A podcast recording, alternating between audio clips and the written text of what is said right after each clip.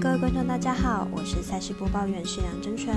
比赛中有输赢，分析全盘数据，欢迎来到赛评宇宙。今天是二零二三年五月二十九号，跟着我们一起来看明天的焦点赛事。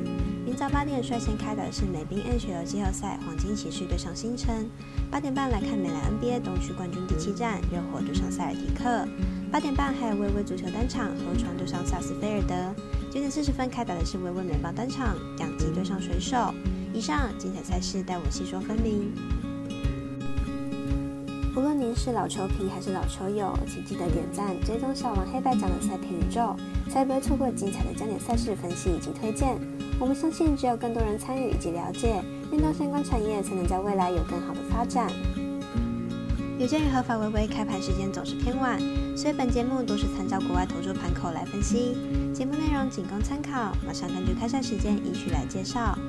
美兵季后赛也进入决胜期，对战组合是维加斯黄金骑士对上达拉斯星辰。来看看两队目前战况。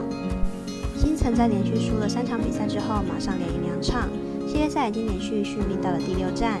上场比赛在客场顶住压力，在最后一节拉开比分，这个系列赛失分也越来越低。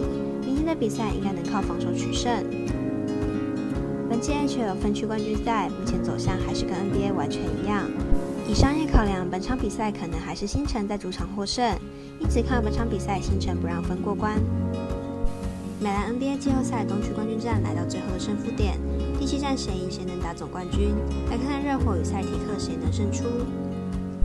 热火在连败三场后气势大大下滑巴特尔明显在体能上有所下滑，上场频频打铁，防守端也无法起到太大的作用。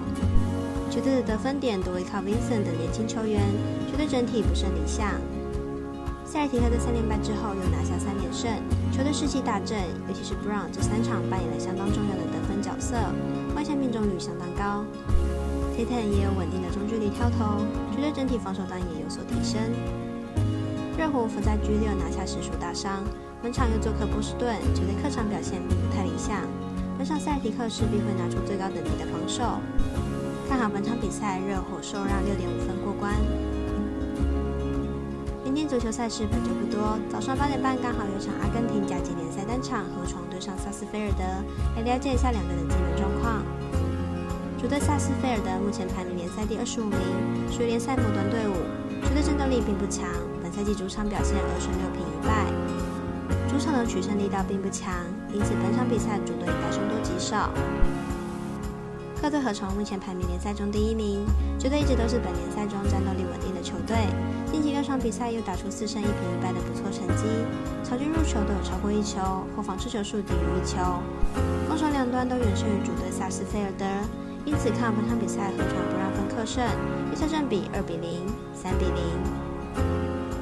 据美邦 LB 的部分来推荐微微美邦表店单场两级对上水手。这场比赛很有可能很晚才开盘，让我们从国外盘口分析来推荐给大家。南京目前战绩三十二胜二十三败，进入场状况为二胜三败。上场以十比七击败教室，本场推出 German 担任先发，本季目前二胜三败，防御三点七五。上场对上蓝鸟，中途三局失零分，近四场失分都压在两分以内，状况不错。水手目前战绩二十八胜二十五败，进五场为四胜一败。本场对出米勒担任先发，本季三胜一败，防御一点一五。上一场对上运动家以六局是零分退场。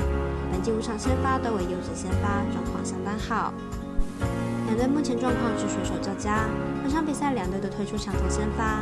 按照表现来说，水手的投打表现目前状况都更高一截，因此看本场比赛水手主不让分获胜。